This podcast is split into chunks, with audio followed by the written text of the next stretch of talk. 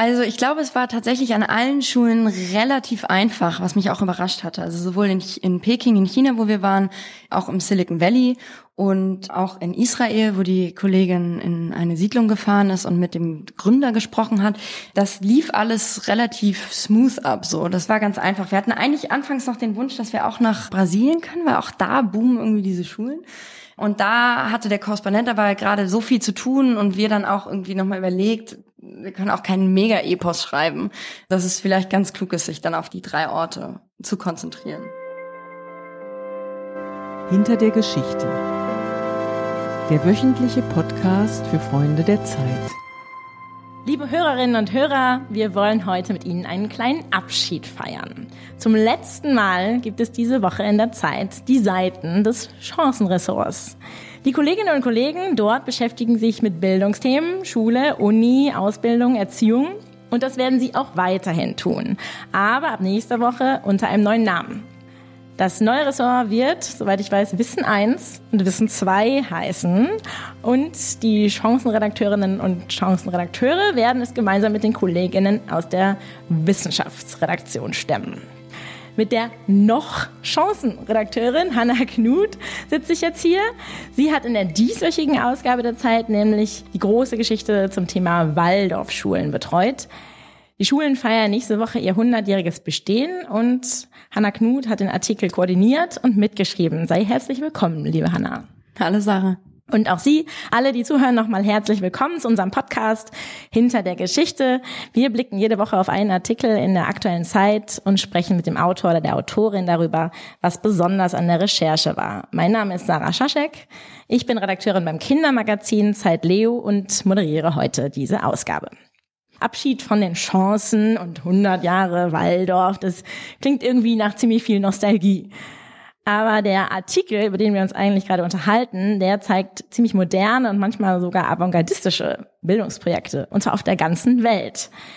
Wie kamt ihr drauf, einmal um die Welt zu schauen? Bei Waldorf denkt man ja eigentlich erstmal nicht an internationale Bildung. Also wir haben, wir sind eigentlich relativ oldschool-mäßig auf den internationalen Blick gekommen. Wir haben nämlich eine Pressemitteilung bekommen von den Waldorfschulen mit einer Zahl, die auf uns erstmal relativ hoch wirkte, nämlich dass es weltweit tausend Schulen gibt, die sich auf allen möglichen Kontinenten verteilen. Wir saßen uns zusammen in der Konferenz und haben uns gefragt, sind das echt alles Waldorfschulen? Also lesen die echt irgendwie germanische Sagen am Golf von Alaska und tanzen Schüler in China wirklich Eurythmie in diesem auf Drill gepolten System? Und so hat das angefangen. Das war quasi unsere erste Idee. Und dann haben wir mal los recherchiert und uns fiel ein, dass ein Korrespondent, ein Kollege aus den USA, der Christoph Drösser, uns erzählt hatte von einer Waldorfschule im Silicon Valley, die total überlaufen ist, wo die ganzen Google- und Facebook-Eltern ihre, reinweise ihre Kinder hinschicken, weil man ja bekanntlich in Waldorf keine Computer hat und auch keine Smartphones. Und das fanden wir irgendwie erstmal so irritierend, aber auch bestätigend, weil das gezeigt hat, dass quasi die Geschichten von den Waldorfschulen vor Ort eigentlich was über die Gesellschaft im jeweiligen Land erzählt. Und so haben wir das angestoßen. Als ich dich gefragt habe, ob wir diesen Podcast machen, hast du geschrieben, weißt du eigentlich, dass es eine große Gemeinschaftsarbeit war? Und tatsächlich, da stehen eins, zwei, drei, vier, fünf Namen über dem Text. Und ihr habt ja dafür tatsächlich mit Korrespondentinnen und Korrespondenten aus der ganzen Welt dann zusammengearbeitet. Wie kann man sich das vorstellen? Wie schreibt man so einen Text zusammen? Also erstmal haben wir uns gefragt, an welche Orte wollen wir denn gehen? So, wo sind denn, was interessiert uns eigentlich am meisten? Was finden wir am spannendsten? Und da sind wir dann schnell auf das Silicon Valley gekommen, auf China und auch auf Israel. Und wir haben dann mit den Korrespondenten, also mit Christoph Drösser in den USA, mit meiner Kollegin Xifan Yang in China und mit einer freien Autorin, mit der wir auch schon öfters zusammengearbeitet haben, Mareike Enghusen, quasi überlegt, wie man diese Geschichten erzählen kann. Und äh, mein Kollege aus dem Wissensressort, Martin Spivak, der sich sehr gut auskennt, auch mit Waldorf, der ist auch mit ins Boot gekommen. Und am Ende lief das so, dass ich eigentlich wie so eine Schaltzentrale war. Also ich habe das von hier aus koordiniert. Ich habe irgendwie geguckt, kommen die Texte rechtzeitig, läuft alles gut bei den Recherchen, muss man nochmal nachrecherchieren, ergeben sich neue Fragen. So war das auch in diesem Fall. Uns ist dann aufgefallen, dass es eigentlich eine ziemlich entscheidende Komponente ist, auch zu gucken, woher kommen die Lehrer von dort. Und weil die Lehrer häufig aus Deutschland kommen, bin ich am Ende auch nochmal losgezogen hier in, in Hamburg und ähm, habe einen, also einen Dozenten getroffen, der quasi auch im Ausland Lehrer ist und da doziert. Wie groß war denn insgesamt der Aufwand? Hört sich jetzt ziemlich aufwendig an. Wie lange hat das gedauert, so vom ersten Gedanken bis jetzt? Ich glaube, der erste Gedanke, der liegt Monate zurück. Und dann hat man das so langsam angestoßen, auch gerade mit den Korrespondenten, die auch viel für die anderen Ressorts schreiben, lohnt es immer, das früh anzukündigen. Ich glaube, so richtig los ging es Anfang Juni und dann plätscherten so Ende Juli die Textteile ein.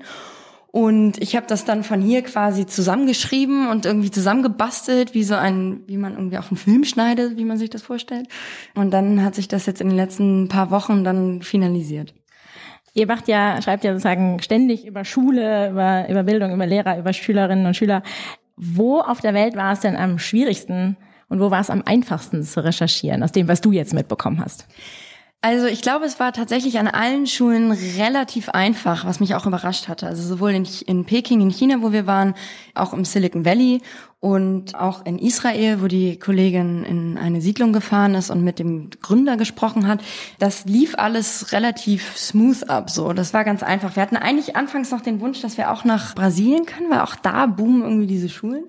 Und da hatte der Korrespondent aber gerade so viel zu tun und wir dann auch irgendwie nochmal überlegt, wir können auch keinen Mega-Epos schreiben, dass es vielleicht ganz klug ist, sich dann auf die drei Orte zu konzentrieren. Beim Thema Waldorf, du hast das eben schon so ein bisschen angedeutet, hat ja immer jeder eine Meinung und auch irgendwie oft äh, schnell irgendwie ein Klischee im Kopf. Hattest du selber eins, bevor du mit der Geschichte angefangen hast? Tatsächlich nicht. Also ich hatte eine Freundin hier in Hamburg, die ist auf eine Waldorfschule gegangen. Die hat mir mal beigebracht, wie ich meinen Namen tanze. Das war so meine erste Assoziation, die ich hatte, wenn ich an Waldorf dachte. Und natürlich weiß man von Steiner und man kennt auch die Geschichten, irgendwie, dass ein Antisemit gewesen sein soll. Ein rassistische Tendenzen, dass auch die Waldorfpädagogik ja eine urdeutsche ist mit den ganzen Bezügen zu Goethe und Gott und dem Lesen von germanischen Sagen das war mir alles wahnsinnig fremd, aber wirklich ein Klischee gebrochen hat dann auch die Recherche nicht. Also ich will jetzt auch nicht so viel vorwegnehmen von dem Text, aber es wird sich zeigen, dass tatsächlich sich das sehr häufig auch auf die Länder und auf die Schulen im Ausland überträgt. Ich würde dich ja jetzt am liebsten deinen Namen tanzen lassen, aber trotzdem vielleicht noch mal, gab es etwas, was dich äh, am meisten überrascht hat beim beim Betreuen von dieser Geschichte?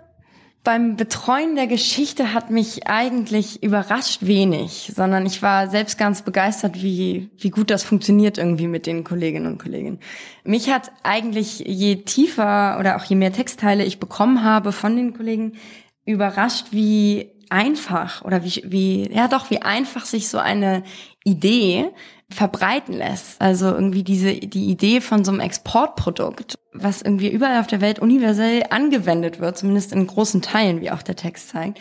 Das hat mich zunehmend irritiert, weil ich, weil für mich die Vorstellung, dass es irgendwie die Idee von einem einer universellen Bildung gibt, die hatte ich vorher so nicht. Und ich meine, klar, wir, wir schippen irgendwie alles Mögliche über die Ozeane und bestellen Flipflops in Asien, aber ich habe nie daran gedacht, dass dasselbe irgendwie für Bildungsprodukte gelten könnte. Und das hat mich schon überrascht. Ähm, jetzt habe ich vorhin hier die Folge anmoderiert als große Abschiedsszene von den Chancen. Irgendwie müssen wir jetzt auch mal kurz noch nach vorne gucken. Was lesen wir ab nächste Woche an dieser Stelle in der Zeit? Ich darf das noch nicht verraten. Wir wollen ja auch ein bisschen überraschen. Aber was ich verraten kann, ist, dass wir an einem anderen Ort in der Zeitung stehen. Also dieses neue Ressort rückt in die Mitte des Blattes und verteilt sich dann auf zwei Bücher, also zwei Zeitungsteile.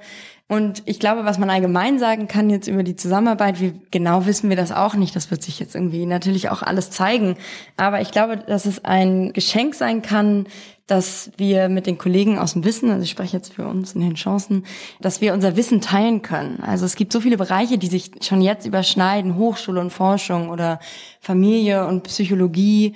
Ich glaube, die Idee, dass wir da auch deutlich interdisziplinärer arbeiten können, ist was, ähm, was uns alle sehr reizt und wo wir mal gucken, wie das dann werden wird. Dann wünsche ich dir und euch viel Erfolg für den Start. Ich danke dir für diese kleine Reise um die Welt. Vielen Dank, Hanna. Danke dir.